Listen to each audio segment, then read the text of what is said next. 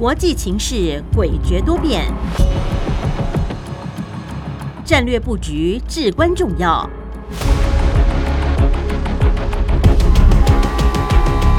关心台海局势发展，请听汉声电台《国际战略风云录》。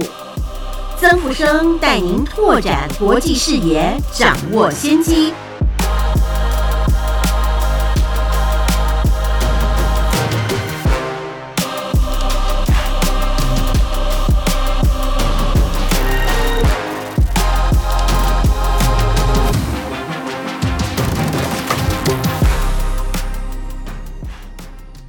欢迎您收听汉声广播电台《国际战略风云录》，我是曾富生，在空中为您服务。今年的美国总统大选结果，将会是牵动未来四年国际战略格局最重要的变数之一，那也是多数国家情报收集、分析、研判的关键项目。那在二月四日。寻求连任的拜登总统，在南卡罗来纳州拿下了民主党初选九成五的选票，那获得党内初选第一场胜利。那拜登总统他扬言，他要让川普再度成为失败者啊。那不过呢，前总统川普他卷土重来后，已经在共和党内的初选连下两城。那如果没有意外的话，将会成为共和党的总统候选人，而且呢，在多家选举研究机构还有重要的媒体的民调，普遍都显示出，川普是暂时的领先拜登的支持度呢，有百分之三到百分之五左右。那可以预见，随着选情越来越热闹，那拜登与川普再度对决，那势必是精彩可期了。最后鹿死谁手？恐怕不能够过早下定论。那我们注意到，在美国对青年选票有影响力的那流行天后泰勒斯，她公开的支持拜登连任总统，那将会成为拜登的超级助选员。同时呢，拜登总统他也正在布局整套的国际跟国内的一个政策，企图变阵突围来创造优势，反击川普阵营。对拜登政府无能还有软弱的一个批评跟指控。那目前呢，拜登政府为了要强化乌克兰对抗俄罗斯侵略的一个能量，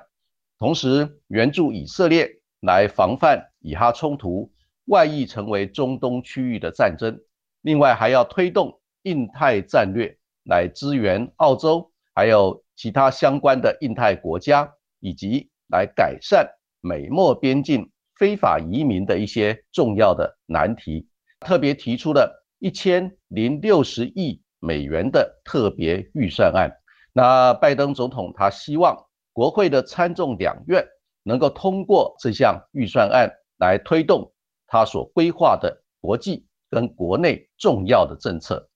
但是呢，现在主掌预算通过大权的国会众议院是由共和党来主导。那目前国会众议院议长强森他公开的表示，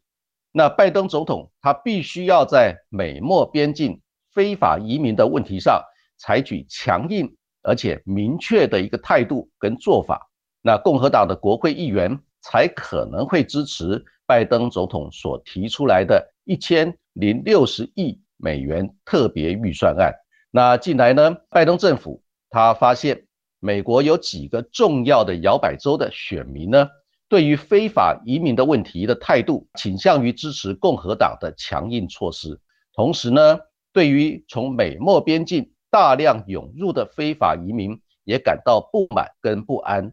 所以呢，拜登总统他在最近宣布，在必要的时候会关闭美墨边境，来阻止。大量的非法移民涌入美国，造成美国社会的一个新的问题。透过这个强硬的动作，他希望能够来满足共和党国会议员的要求。那顺便呢，也可以争取国会支持拜登政府援助乌克兰、以色列、澳洲还有其他印太国家的特别预算案，让拜登政府的外交政策能够有效的来推动，同时也希望能够摆脱无能跟软弱的一个批评，为争取连任创造有利的一个态势。那今后美国总统大选的一个后续发展，那我们会啊持续的为听众朋友提供最新最正确的一个消息跟分析。那现在就让我们共同进入节目第一个单元：国际两岸大事记。国际两岸大事记。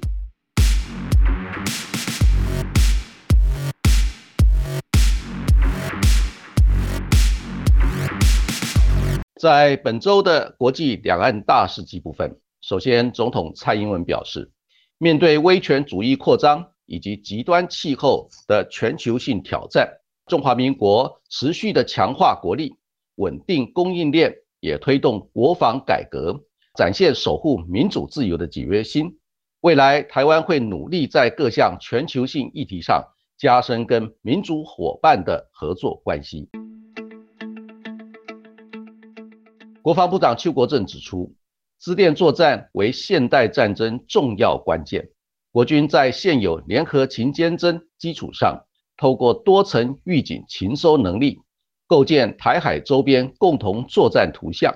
确保情资及时共享，并结合数位化直管系统及光纤与卫星通讯等多元通讯手段，指挥三军作战，以有效发挥联战直管效能。获得美国总统拜登提名，将担任。美军印太总部指挥官的帕帕罗上将，二月一日在美国国会参议院表示，美军密切关注中共海军扩张，对中共在二零二七年侵略台湾可能性保持高度警戒。美国国防部会做好应对台湾遭到侵略的准备，这个任务十分明确。美国中情局长伯恩斯二月初投书《外交事务》期刊，表示，美国已投入更多资源用于对中共的情报收集、分析与行动，招募培训更多会讲中文的干员，加大力度在拉美、非洲与印太等地区与中共竞争。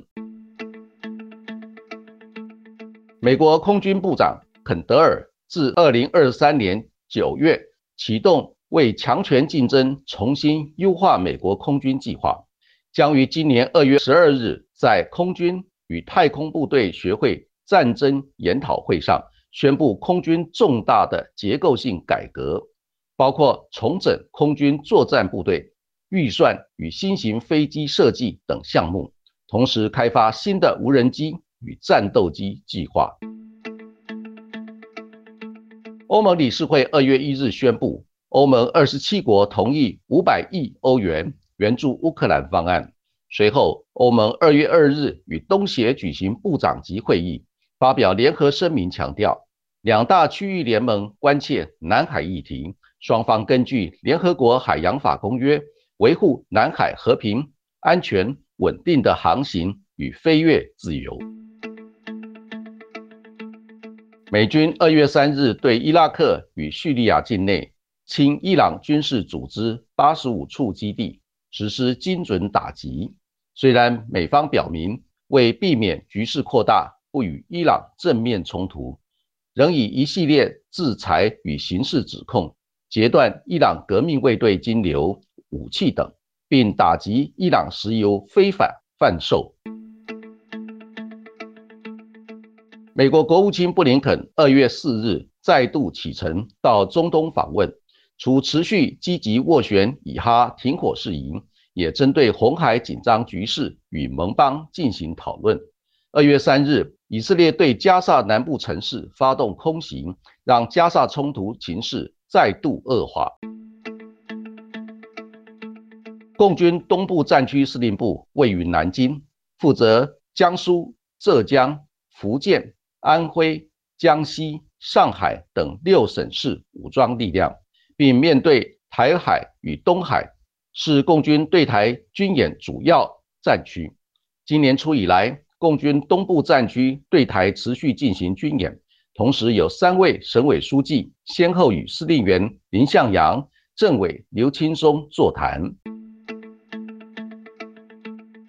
国际货币基金组织二月二日发布报告指出，中国大陆今年 GDP 成长率会放缓至百分之四点六，整体经济成长率将逐步放缓，直至二零二八年。同时，外部需求低于预期，以及地缘政治紧张局势将增加中国大陆经济风险。以上就是本周国际两岸大事记的主要内容。欢迎您继续收听节目第二个单元《洞见战略风云》。洞见战略风云。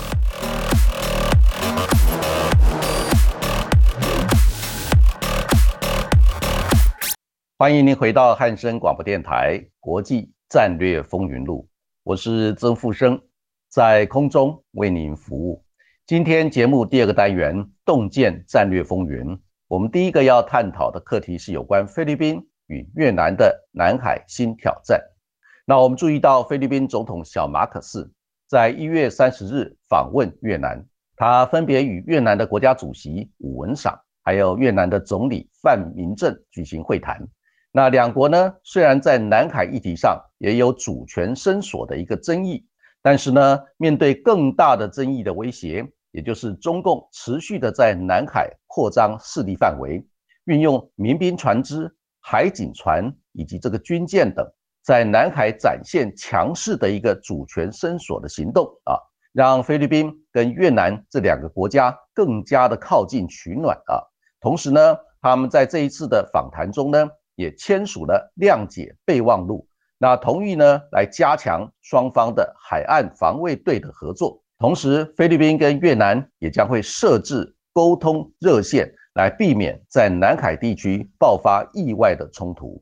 那小马可是总统，他特别的强调，越南是菲律宾在东南亚的唯一的战略伙伴。那海上合作是两国关系的一个基础。所以从这个宣誓里面来展现出，在应对中共持续的在南海地区扩张威胁的状况下，菲律宾跟越南。将会趋于更加紧密的合作，来反制中共在南海地区的一个威胁行为。那我们也注意到，在美国跟中共战略竞争方兴未艾之际，那美国推动印太战略，围堵中共扩张威胁的架构。那主要呢有包括美国、英国、澳洲安全联盟，也就是 AUKUS，还有美国、日本、澳洲跟印度的一个四方安全对话架构。另外呢。美国、英国、澳洲跟加拿大还有纽西兰所组成的五眼联盟，现在也加上日本，变成六眼联盟的一个情报分享机制。还有呢，就是美国跟日本、美国跟韩国、美国跟菲律宾，以及美国跟泰国，还有美国跟澳洲、纽西兰这五组的双边军事同盟关系。所以这整个完整的架构呢？让这个美国在东南亚以及南海区域能够积极的布局，美国跟菲律宾，还有美国跟越南更加紧密的一个军事合作架构，那形成针对中共的一个南海扩张威胁的一个反制双箭头的一个大的一个战略布局。那从这个双箭头的一个大的战略布局里面，那我们也注意到，美国跟菲律宾有双边的共同防御条约。美国与越南没有双边的军事同盟条约，但是呢，最近拜登总统曾经在二零二三年的九月亲自的访问越南，在访问越南的过程里面，双方也开始积极的落实全面战略伙伴关系的一个内涵。那其中很重要的部分就是美国将准备跟越南强化军事安全合作，那希望越南能够提供军港跟各个机场。来让美军的海军跟空军能够在必要的时候呢，能够借用越南的基地。那像这些协商呢，都正在进行当中。那我们也注意到，中共跟菲律宾在南海的岛礁的一个主权争议啊，越来越激烈。那双方曾经多次的啊产生冲突的一个状况。那菲律宾驻美国的大使还曾经公开的表示，那下一场可能引爆世界大战的冲突热点。不会是在台海地区，反而可能是在南海地区，所以要他就特别的呼吁，那全世界都要关注南海航行自由跟安全的重要议题。那同时呢，他也特别的指出，南海每年有将近五兆美元的商品要通过南海，那其中有三兆美元跟美国的市场有关系，所以他呼吁美国要积极的在南海地区强化军事能量，来反制中共在南海地区扩张威胁的一个新形势。所以呢，目前我们了解到，菲律宾跟美国之间的军事合作关系越来越提升。而且菲律宾也开放了九个军事基地来准许美军进驻。另外呢，日本跟菲律宾之间也开始协商谈判军事互惠的准入协定。啊，日本也提供菲律宾相当数量的一个巡逻舰，还有这个海上雷达侦测的一个体系，来强化菲律宾在南海地区的一个军事能量。所以从这个角度来看，那菲律宾确实在南海。这个领域呢，积极的强化跟美国、日本的一个重要的合作关系。不过，我们也注意到呢，那菲律宾内部有相当程度的一个内政上的一个矛盾。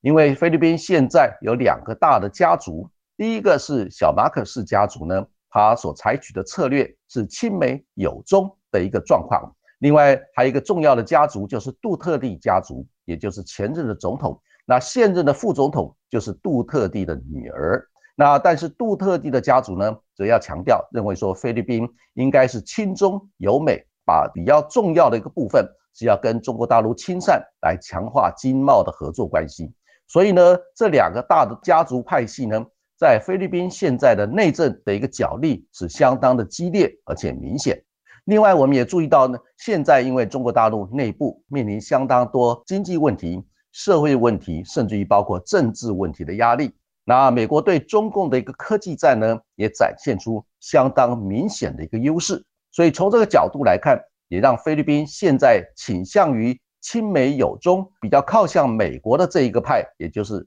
小马可氏家族这个派系呢，在菲律宾现在是占了上风。所以呢，那菲律宾愿意配合跟美国一起合作呢，来对抗中共在南海地区扩张势力的一个新威胁。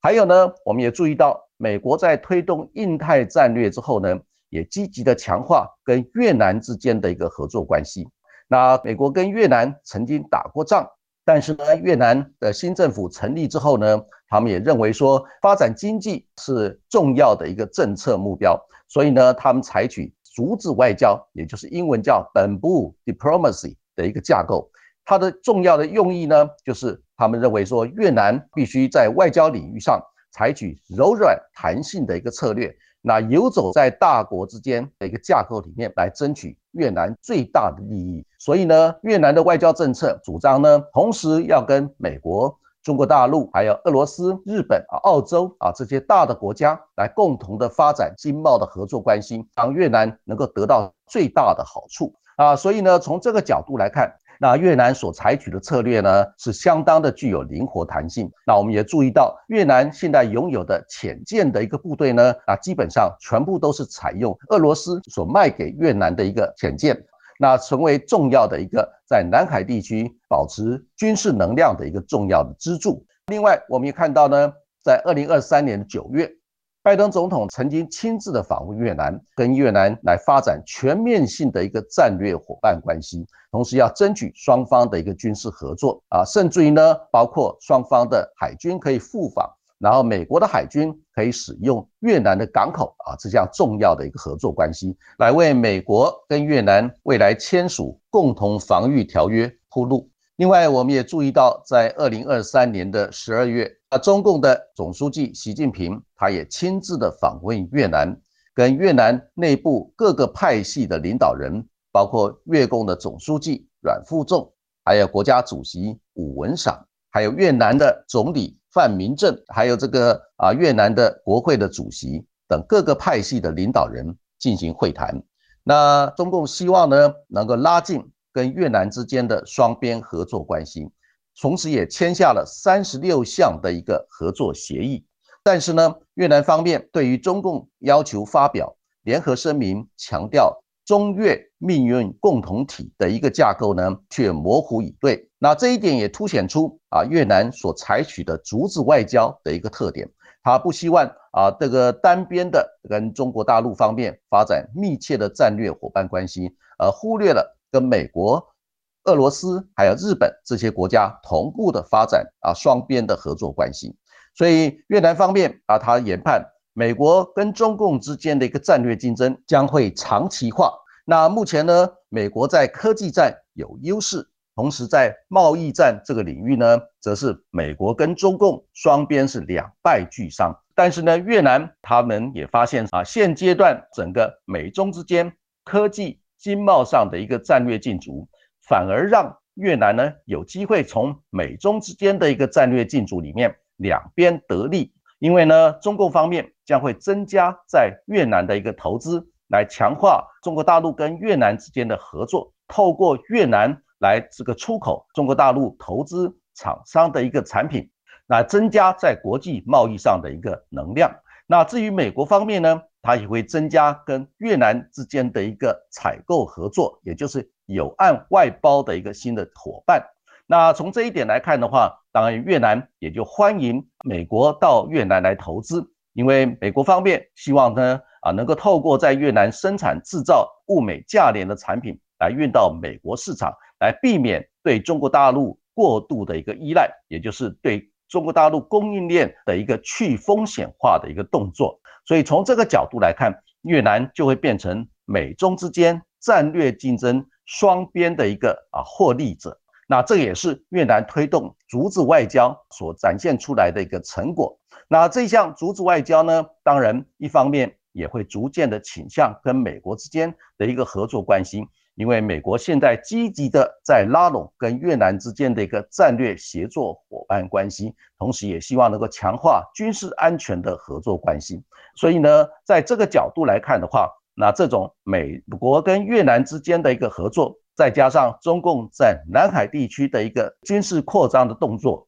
让越南感受到相当程度的一个压力跟紧张的一个状态之下的话。啊，也会倾向于强化跟美国之间的一个战略协作伙伴关系，所以呢，这种状况也会让中共方面倍感压力。所以整体来看，那美国的印太战略的一个双箭头的一个布局，包括强化跟菲律宾还有跟越南之间的一个战略协作伙伴关系，对中共的压力也会越来越大。所以中共方面应该要好好重新的思考。它的一个对周边国家的一个战略协作伙伴关系的发展，那不能够过度的采取强势的压制的一个动作，让周边的国家都对中共的扩张行为产生害怕跟恐惧的一个感觉。同时呢，在国际战略格局上，也不能够过度的采取扩张威胁的一个态度跟动作，让国际社会呢。对于中共威胁论的的一个恐惧呢，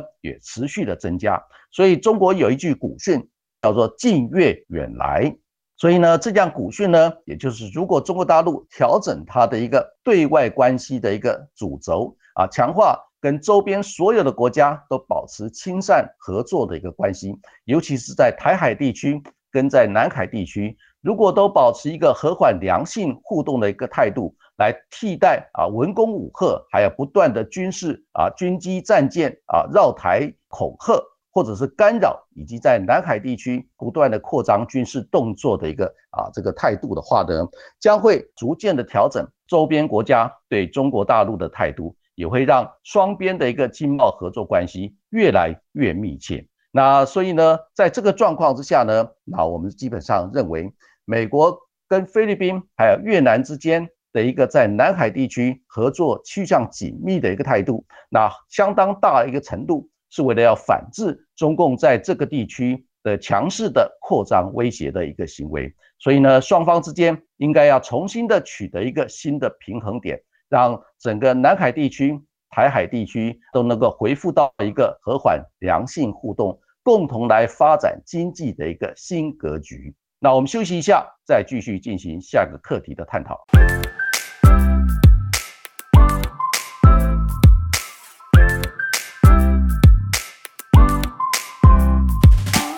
欢迎您回到汉声广播电台《国际战略风云录，我是曾富生，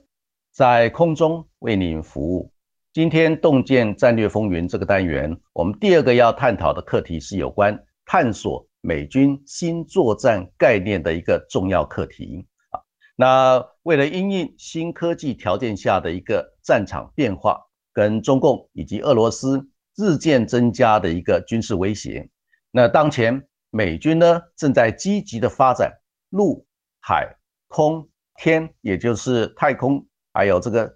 电磁频谱跟网络这些领域的一个联合全领域作战，也就是 Joint All Domains Operation，还有联合全领域直管 Joint All Domains Command and Control 的一个作战平台，以及呢发展多样化的一个战力建设的一个路线图。那同时呢，啊，我们也注意到，美军除了对陆海空的战力的新投入之外呢，也积极的在落实联合全领域作战基础建设，同时也积极的发展太空、网络、电磁频谱，还有无人载具的系统，以及星链跟星盾低轨道卫星通讯的网络。那我们从俄乌战争的一个经验可以发现，成功的一个军事行动。多半取决于有效的 C4ISR，也就是联合直管情监侦的一个作为。那作战部队获得及时精准的战场情报，那可以提升状况的一个感知、任务计划的作为，还有战损评估的能量。那虽然说某些侦察通讯行动可以透过飞行器来完成，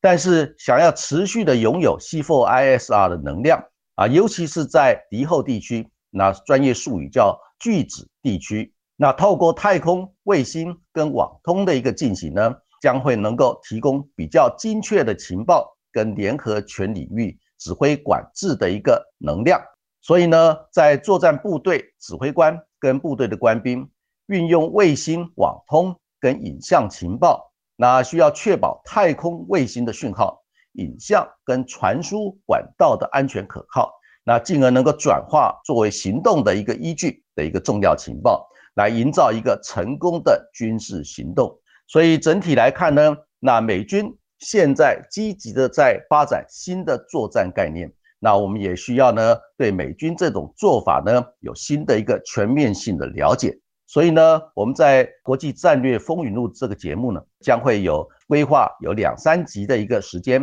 啊，陆续的来跟听众朋友介绍美军新作战概念重要的组成部分。在本周的节目里面，那我们先介绍美军新作战概念里面发展太空作战能力的这个部分。那美国总统拜登他曾经在二零二三年的五月正式的批准实施。美军的新版的统一指挥计划，那叫 UCP，将原来属于美军战略指挥部，也就是 Strategic Command 的一个飞弹防御的职责呢，移交给太空指挥部，也就是 Space Command。那美军的太空指挥部的指挥官狄金森上将呢，他特别的指出，那太空卫星网通还有作战准则的一个整合呢。那对现代化战争至关重要。那透过飞弹预警、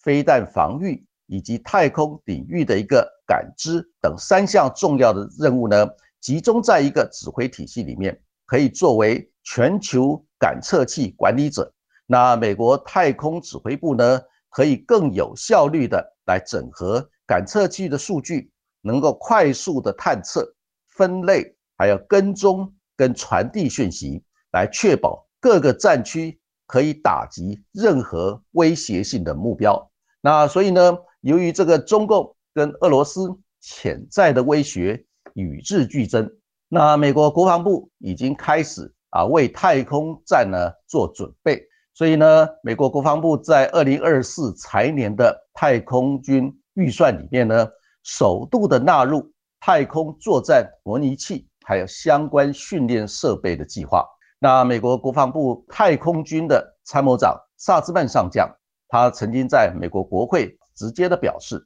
中共呢正在测试在轨卫星系统的武器化的一个动作，那希望能够具体的控制跟移动其他国家的卫星。那这个萨兹曼他特别表示，如果说处理资讯跟数据的一个卫星网通遭到攻击的话，那美国的太空军在太空上能够做到的事情就会大幅度的减少。那最近呢，那我们也注意到，美国的私人公司 SpaceX，它连续的发射猎鹰重型的火箭来替美国的太空军执行发射的任务。那这些猎鹰重型的火箭呢，那携带通信中继力的一个连续广播强化的一个卫星，同时呢，可以监测其他卫星轨迹还有异常数据的一个搜索卫星。那这个是美国太空军作战部队在二零二三年第一次执行国家太空安全的任务。所以从这个证据来显示呢，美国将会持续的打造太空综合的军事优势。来推动太空扩军备战，来谋求主导太空战略的一个重要的目标。那这是美军呢，他在发展他的新作战概念，从太空领域这个部分所强调的一个新的做法。那美国将太空呢视为国家军事力量的一个优先的领域。那同时也提出加强太空军能力来抵御敌对行为，同时也强调要重视太空战略的竞争。那支持太空作战能力的一个发展。那现阶段呢？那美军将加强太空的监视、预警跟跟踪视为最优先的任务，同时要通过强化监测跟预测太空敌对行为的能力，来实现有效贺阻跟具体的防御。所以呢，我们也注意到，在二零二三财年的一个国防预算里面。美国太空军它获得了三百六十三亿美元的拨款，那主要是用于天基飞弹预警追踪系统，还有全球定位系统，还有通讯卫星的多轨道布局。同时呢，美国也研发反卫星武器跟先进的太空军事装备，同时也发展太空的不对称优势，来提高多领域整合合组的一个能力。另外呢，我们也注意到。美国太空军，它在探索发展武器、卫星等攻击性的武器的时候，还要规划举办太空军联合作战的一个演习。在二零二二年的十一月，美国的太空军就在夏威夷跟南韩分别的设立了太空军作战指挥部。那美国的太空军作战指挥部呢，它有一个电磁作战小组，透过他们的研究，公开的表示。那预计到二零四零年，那全球太空经济的总价值将会达到一兆美元。所以，考虑到太空作战能力将会影响未来战争的结果，那美国就必须要加快占领太空战场的一个制高点。这个也是让美国积极的发展新作战概念很重要的一个诱因。那现阶段，美国的太空军它已经从五个重点。来推进军备的一个建设。那第一个重点呢，就是要整合美军的一个卫星体系的统一指挥架构。那在二零二二年的十二月，美国的太空军它接管了国防部所有的军用卫星。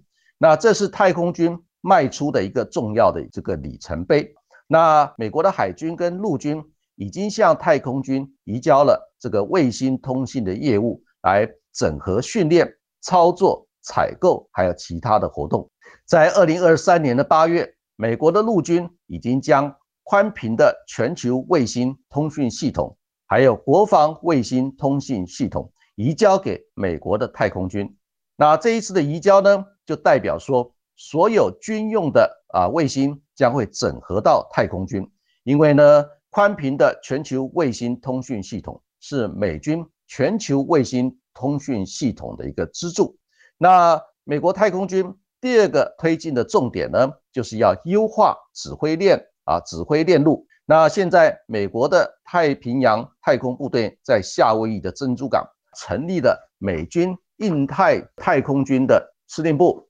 那这项动作呢，也是要提升美军探测跟拦截从印太国家发射的飞弹、跟巡弋飞弹，还有军事卫星的能力。这就包括针对北韩、跟中共还有俄罗斯所采取的一些动作。在二零二二年的十二月，那美国驻在韩国的太空军呢，哎，也正式的成立。用来应对北韩的洲际弹道飞弹对美国本土的一个威胁。在二零二三年的九月二十五号，美国的太空军参谋长萨兹曼上将，他特别在访问日本的时候，也公开的表示，那共军呢，在太空领域的能力已经大幅度的提升。那美国跟日本两个国家有必要来合作，探讨在日本设置美国驻日本的太空军，那以利来掌握呢太空中发生了什么事。同时呢，萨兹曼上将也强调，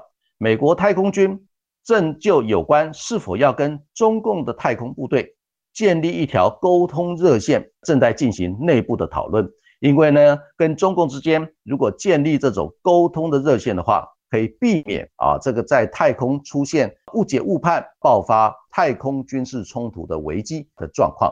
那美国的太空军现在积极建设军备的第三个重点呢？就是要深化在太空军的联合演训，来强化美国的太空部队在困难的状况之下能够有效的来操作，同时呢，能够有效的来化解太空的一些危机跟新的状况。所以呢，现阶段呢，美国的太空军它积极的从这个民营的公司里面来取得租借啊商用的卫星，作为太空军联合演训的一个训练的目标。那演练的条件呢，是希望能够透过这种动作来强化、排除在太空可能出现的一些干扰跟威胁的一些状况。那第四个太空军强化军备的一个重点，就是要增加太空军的实战的能力。那我们注意到，在二零二三年的一月，美国的太空军它就发射了两颗地球同步太空态势感知的计划的一个卫星，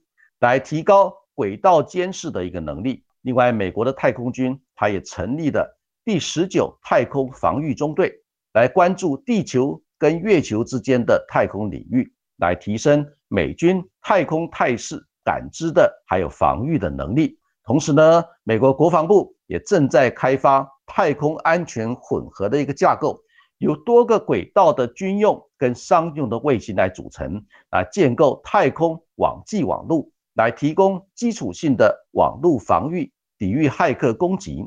那第五个太空军强化军备的一个重点，是要巩固跟盟国友邦之间的太空合作。那二零二三年二月，美国、澳洲、加拿大、法国、德国、纽西兰还有英国啊这些国家，它已经共同的发布联合太空作战愿景，那准备依据是用国际法来抵御敌对的太空活动。啊，所以从这个动作来看的话，也表示说，美国要积极的打造太空军的联盟，作为主导未来太空领域发展的主轴。那这些发展的趋势是代表美军的新作战概念里面最第一个要强化巩固的能量，就是在太空领域的一个新的架构基础。那这些后续的发展趋势也值得我们持续密切的关注。那以上就是本周汉声广播电台国际战略风云录的主要内容。